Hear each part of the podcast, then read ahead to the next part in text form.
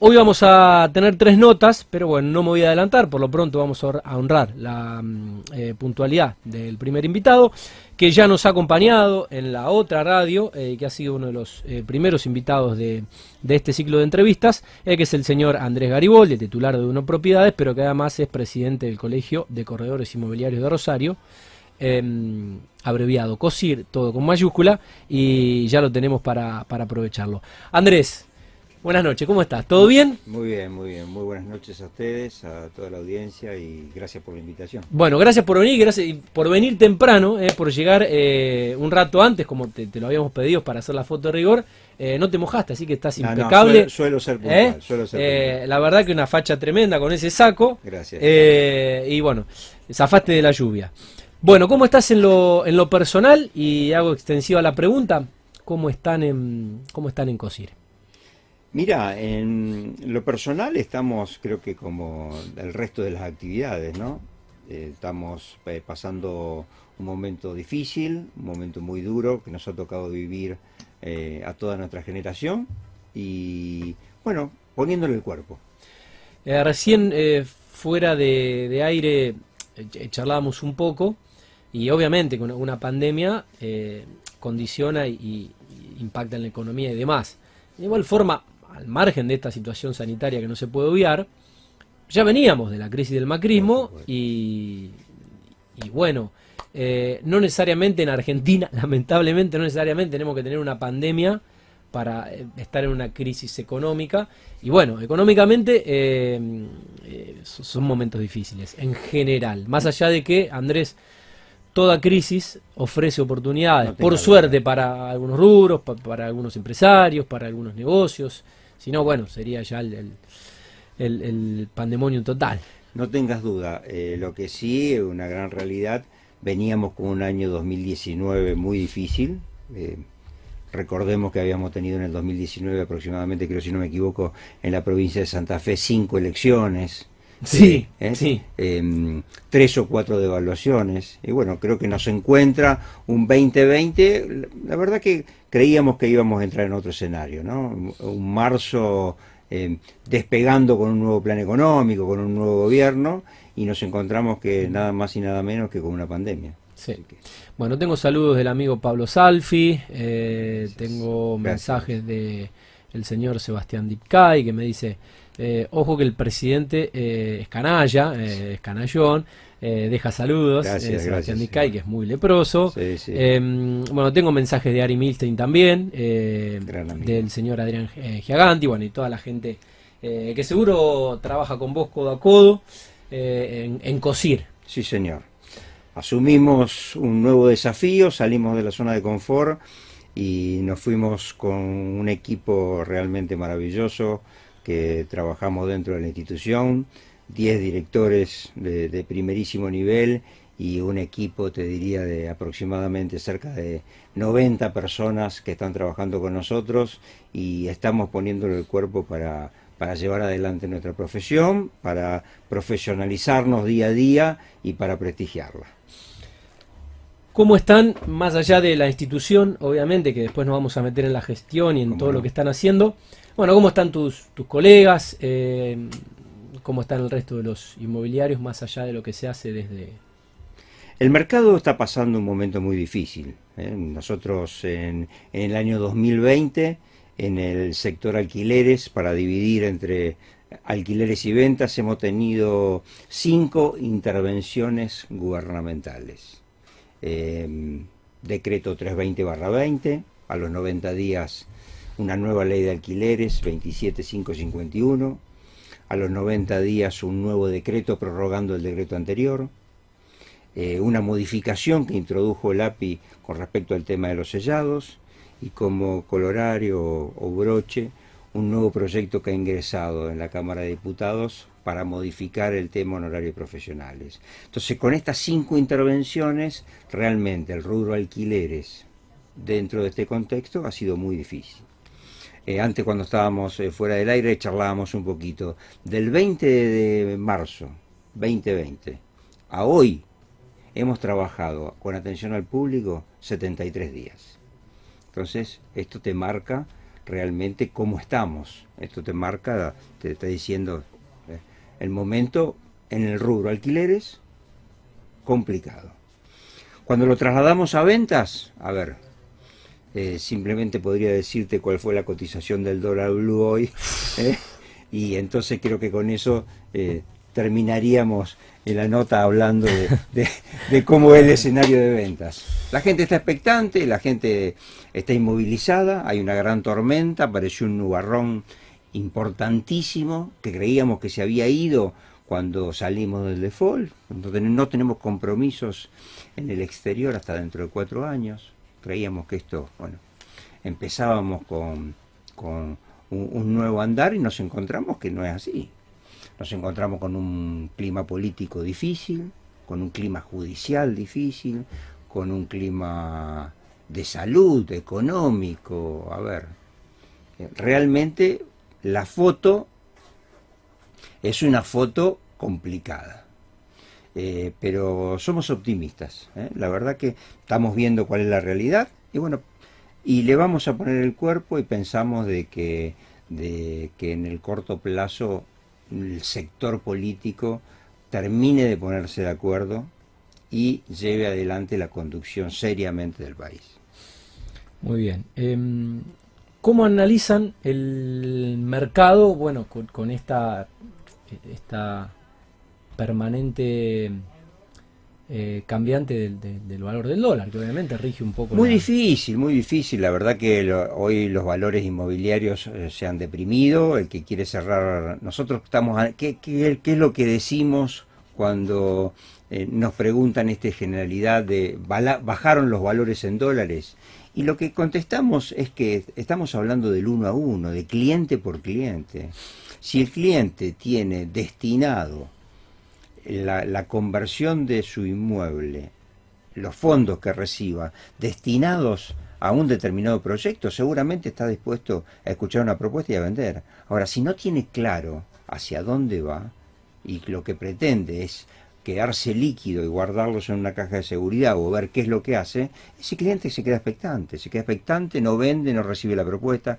Entonces, los valores que bajaron, y bajaron aquellos de que eh, un cierto y determinado señor, señora, empresario o comerciante dice, quiero terminar de cancelar los compromisos que tengo, eh, por lo tanto estoy dispuesto a escuchar una propuesta y cerrar un negocio. Eh, tengo una sucesión de por medio, que los cuatro hermanos se quieren dividir el dinero, aceptamos una baja porque cada uno de nosotros queremos irnos de este negocio. Claro, son cuestiones excepcionales. Exactamente. Nadie que no esté obligado o tenga la necesidad de vender va a bajar cuando hay una bajante. ¿De qué porcentaje? 20, 20, 25, un dólar hoy de, uno, de, de 190 como se robó y te diría de que hay gente que está dispuesta a escuchar una propuesta de un 30% menos. Pero tenemos que ver qué está detrás de cada una de las cosas. Claro, totalmente. Em, charlando con, con, otros inmobiliarios em, y analizando un poco lo, que es el mercado, hablaban del incremento de consulta por terrenos fuera de la ciudad y esto creo que obedece a, bueno, a la situación de encierro, a la, a la cuarentena y a esta pandemia que nos ha hecho repensar un poco los espacios habitables y qué vida eh, queremos tener cuando no estamos en el trabajo, si es que trabajamos fuera de casa, porque muchos trabajan en su casa. La pandemia eh, creo que nos ha... Eh, antes vos dijiste que la crisis era también equivalente a oportunidades. Creo que la pandemia nos enseñó muchas cosas, nos aceleró procesos que a lo mejor venían y de que no los habíamos asumido tan claramente. hace un año atrás la compra de un inmueble o la locación de un inmueble estaba ligada a la proximidad al colegio de los chicos o a la proximidad de tu lugar de trabajo. Hoy que notamos, notamos que ciertos y determinados clientes están dispuestos a hacer 5, 10, 15 o 20 kilómetros de distancia, pero el requisito cuál es? Conectividad informática. Con una buena conectividad yo puedo operar perfectamente bien desde San Jerónimo Sur, desde Roldán, desde Cañada de Gómez. ¿Y qué necesito? Necesito una presencialidad de una o dos veces por semana. Entonces voy a la búsqueda de lugares a lo mejor con, menos costos, voy a la búsqueda de espacios verdes, de menos contaminación ambiental, eh, menos contaminación auditiva y una calidad de vida superior, que es la que te da la localidad chica comparada con las grandes ciudades. Totalmente. Eh, Andrés, se sumaron a la campaña Volver al Ladrillo. Bueno, esto se pudo ver en las, en las redes, es una de las cuestiones que han estado trabajando. Nuestra institución, juntamente con Cadeiros, la Cámara de Empresas Inmobiliarias, juntamente con CEIR, que es la Corporación de Empresas Inmobiliarias, y con la AEB, con Leandro Rinaldi, bueno, hoy, hoy el arquitecto Gonzalo Espíndola está presidiendo la institución, eh, salimos nuevamente a la campaña Volver al ladrillo. ¿Qué decimos? Decimos de que el ladrillo no se reperfila, como se reperfilaron los títulos públicos. Decimos de que mm, los pesos trasladados y convertidos en ladrillo terminan siendo dolarizados. Entonces, em, está muy arraigada en nuestra sociedad la inversión en inmuebles. ¿eh? Venimos de una, cultura latina, primero la casa. Bueno, eh, creemos de que eh, es una muy buena alternativa para un público, para un público no sofisticado, para un público que quiere ahorrar, para un público que quiere acompañar con el inmueble su futura jubilación. Esta es la mirada que suele tener el inversor que está en el ladrillo. Y por supuesto el otro que es el consumidor, ¿no? que, eh, el que necesita el inmueble y el que le termina usando. ¿Cuál fue el impacto, Andrés, de este relanzamiento del Procrear em, hasta el momento? Muy tímido, realmente muy tímido. Creo que la verdad que el gobierno eh, nacional todavía eh, no ha tomado una clara conciencia del impacto que puede tener la construcción eh, dentro de nuestro país. Nosotros eh, esto lo estamos trasladando en todos los foros posibles, eh, con los diputados que nos hemos reunido, con la ministra de Hábitat que hemos estado reunidos junto con el Consejo Federal de Colegios Inmobiliarios. Decir, eh, pongamos el escenario de Rosario para no irnos a nivel nacional. ¿no? Rosario tiene aproximadamente el orden del 18% de desocupados. ¿De qué estamos hablando? Estamos hablando de la segunda ciudad de la República Argentina con el mayor índice de desocupados. Gente que vive en la periferia, gente que mm, la industria prácticamente la ha expulsado porque la industria se ha tecnificado.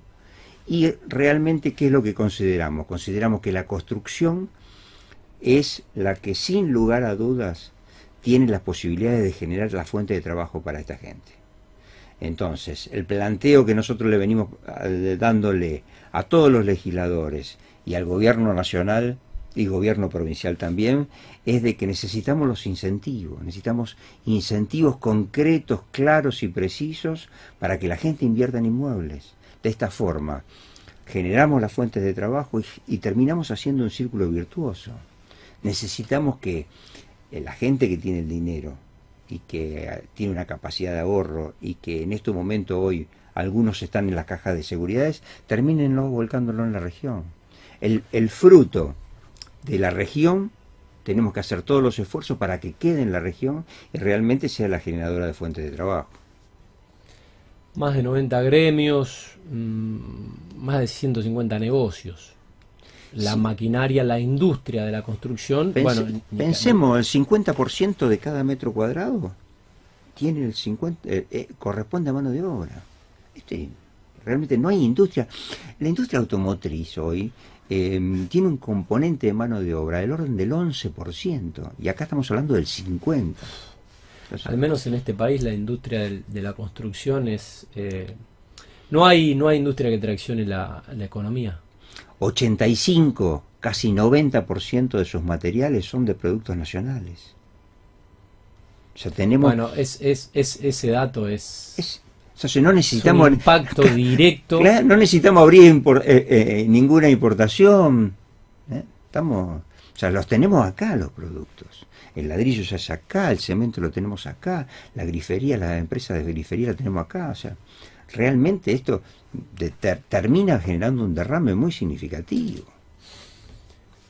¿En qué consiste el convenio de cooperación con la UAI? que, bueno, Mira, la verdad que eh, nuestra institución eh, desde septiembre del 2019 que asumimos la conducción, venimos trabajando con eh, todas las instituciones que conforman la ciudad de Rosario. Nuestro primer convenio que llevamos adelante fue nuestro departamento de estadísticas junto con el Instituto de Investigaciones Económicas de la UNR. Hoy, las estadísticas de nuestro colegio, el cual tiene un departamento exclusivo integrado por tres corredores inmobiliarios, eh, esos, ese trabajo hoy lo lleva adelante nuestro departamento junto con la universidad. ¿Qué nos significó esto? Nos significó que toda la parte técnica y la parte eh, de especialidad sea desarrollada por gente que está realmente en el tema estadístico. Y durante los seis meses de la pandemia pudimos relevar mes a mes cuál era el comportamiento que hemos tenido en contratos de alquiler de vivienda y en contratos de alquileres comerciales. Estas son herramientas que sirven muchísimo para la toma de decisión y esas herramientas las fuimos suministrando a la Secretaría de Producción de la Municipalidad y se las fuimos suministrando a la Secretaría de Comercio de la provincia de Santa Fe.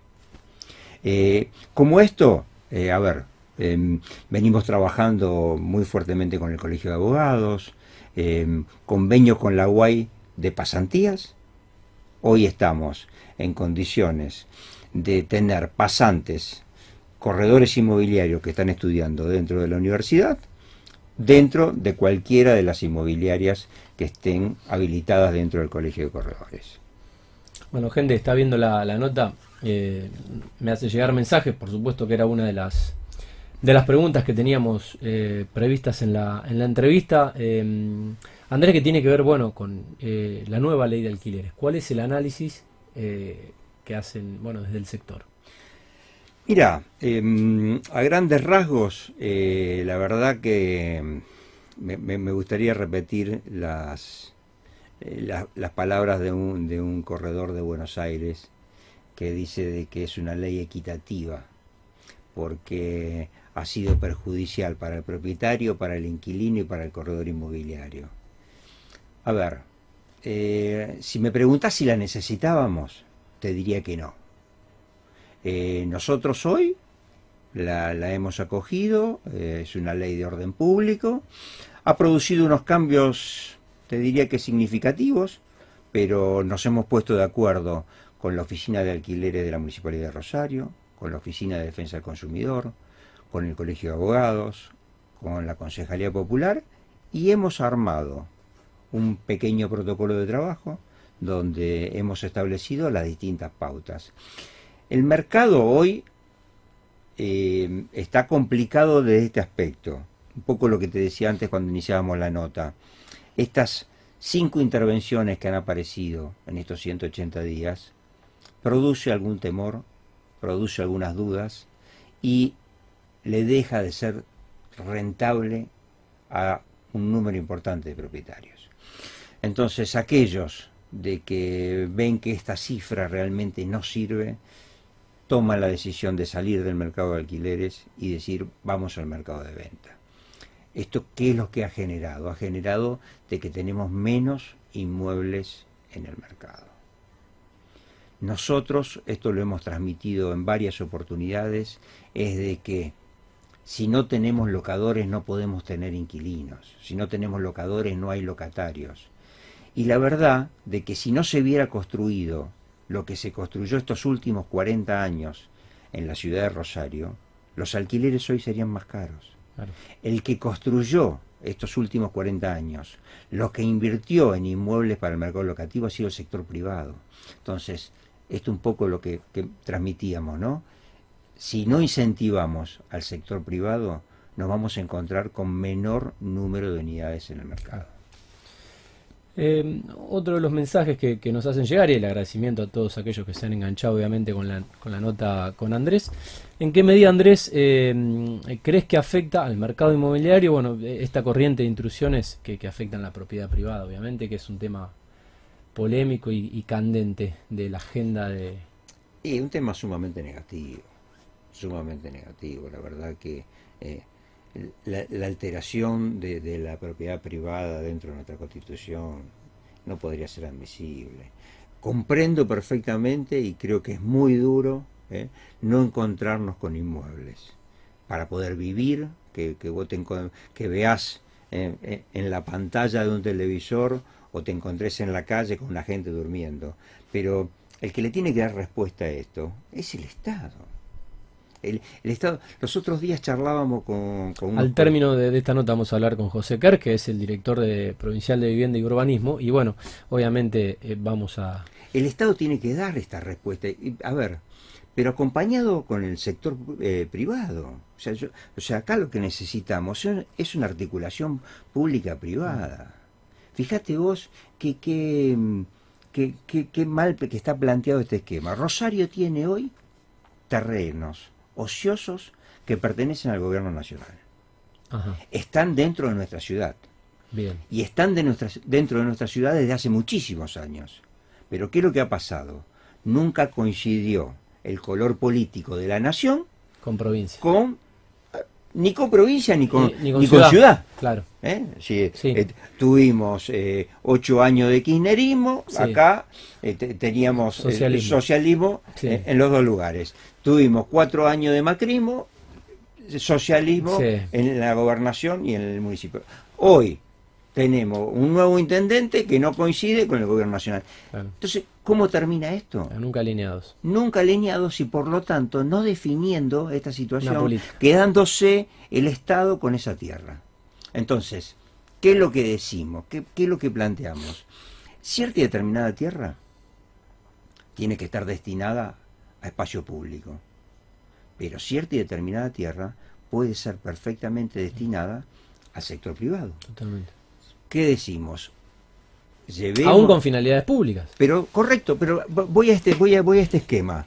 Eh, el Estado no sabe construir. Esta es la realidad. El Estado construye mal, en algunos casos tiene escritorios de corrupción, eh, no tiene los fondos.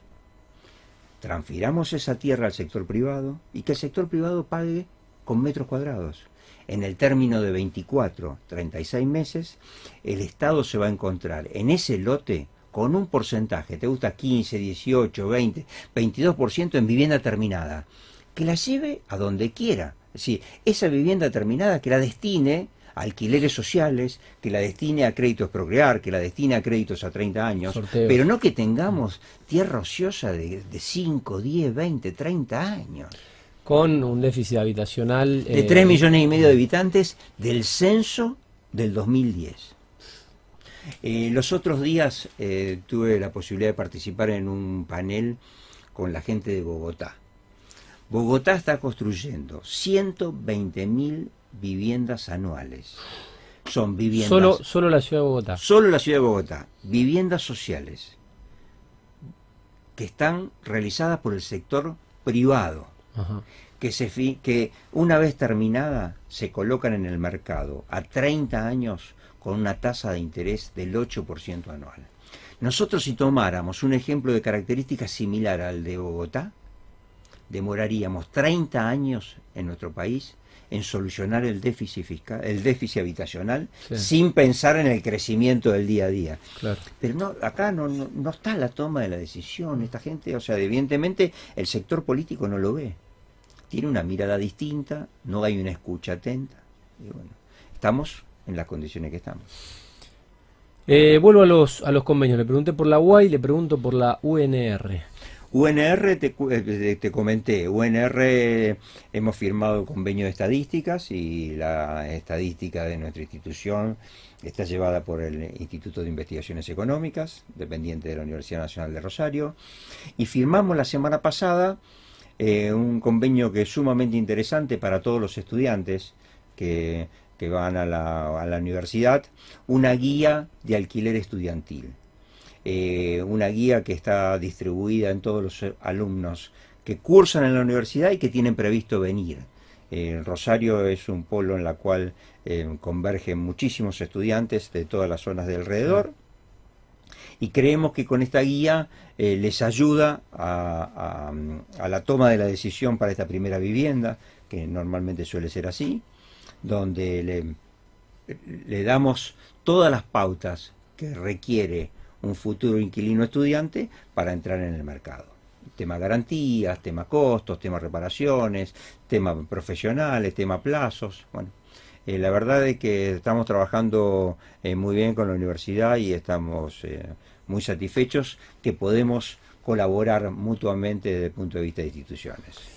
Muy bien. Em, ¿Y el convenio con el Colegio de, Abogados que hiciste mención también? sí, sí, el convenio del Colegio de Abogados, te cuento, en nuestro, nuestra institución, los primeros días de octubre ingresó al Ministerio de Justicia eh, un proyecto de mediación para nuestro colegio. Fuimos designados entidad formadora y entre, diría que aproximadamente dentro de 15, 20 días, inauguramos y abrimos el Instituto de Mediación dentro del colegio. Eh, en toda el Instituto de Mediación va a estar ligado en toda la problemática de las locaciones y la compra y venta. Y juntamente con el trabajo de mediación, eh, nos acercamos al, perdón, nos acercamos y se acercaron la gente del Colegio de Abogados y firmamos un convenio sumamente interesante de tema de arbitraje. Eh, hoy un elevado porcentaje de los corredores inmobiliarios eh, hemos llevado cláusulas contractuales de mediación y de arbitraje a nuestros contratos. Algo que está planteando la ley, eh, que lo, planteó la ley 27551, la verdad que nos adelantamos un poco a eso porque no conocíamos en profundidad que la ley iba a plantear esto. la mediación y el arbitraje, hablo primero de la mediación. La mediación eh, permite no judicializar temas, permite que a lo mejor en los encuentros de mediación eh, haya acuerdo y haya acortar los plazos. Exactamente, se acortan los plazos. Y el sistema de arbitraje también es un sistema sumamente ágil porque mm, descomprime una justicia eh, que realmente está saturada, eh, una justicia provincial de que es sumamente lenta y que por lo tanto cuando terminas con un fallo en el término de cuatro o cinco años eh, no fue justicia. No hay negocio para nada. Una justicia lenta no termina siendo una justicia. Mientras que los fallos de arbitraje en el término de 90, 120 días tenés la resolución del conflicto. Totalmente. Eh, tengo saludos del joven Joel Milstein también. Ah, muchas gracias. ¿Adquirieron Miro 360? ¿Cómo, cómo, cómo... Alquilamos, eh, perdón. Adquirimos el portal eh, que tenían la Cámara de Empresas Inmobiliarias y la Corporación de Empresas Inmobiliarias. Estamos trabajando en los últimos ajustes. nuestro colegio en muy poco tiempo va a estar con una plataforma colaborativa y va a poder estar en el mercado con un portal de Rosario y la región un portal de la segunda circunscripción de la provincia de Santa Fe, donde los dueños son los 2.000 matriculados. Muy bien, 2.000 matriculados. 2.000 matriculados, esto fue con la jura última de hace aproximadamente unos 15 días. Bueno, eh, Andrés, eh, felicitarlos por la gestión, obviamente, por, por, todo esto que, están haciendo desde COSIR. Y bueno, renovaremos la invitación para ir actualizando eh, temas de interés, no solamente de los, de los matriculados y de los amigos inmobiliarios, eh, sino también de la, de la teleaudiencia y del ciudadano eh, común con bueno todo esto que nos, nos dejaste hoy. Agradecerte la puntualidad primero. El tiempo, bueno, y te liberamos para que puedas... el, agradecido soy yo. quiero cerrar simplemente con un, Por favor. un mensaje un poco más optimista, teniendo en cuenta porque me, da toda la sensación de que, bueno, planteamos realidades. Sí, obviamente. Pero, pero, pero quiero dejar un mensaje optimista que me parece que, eh, sirve y que, nos puede sumar. Eh, han aparecido dos nuevos proyectos eh, a nivel gobierno nacional. La verdad que vamos a hacer todos los esfuerzos para que esos proyectos tengan la mejora y la posibilidad de que la viabilidad. la viabilidad y la aprobación lo más rápido posible. Eh, uno es el de, un blanqueo o de una repatriación de dinero a la República Argentina destinada a la construcción. Y el segundo es eh, la constitución de un gran fondo fiduciario para volver a tener créditos hipotecarios, para construir o para adquirir. Creo que la demanda está. Eh, simplemente lo que necesitamos viabilizar son los instrumentos técnicos y financieros. Totalmente, totalmente, ojalá. Bueno, eh, el agradecimiento al señor Andrés Gariboldi, que es el propietario, el titular de Dunot, eh, y que es presidente del Colegio de Corredores Inmobiliarios de Rosario.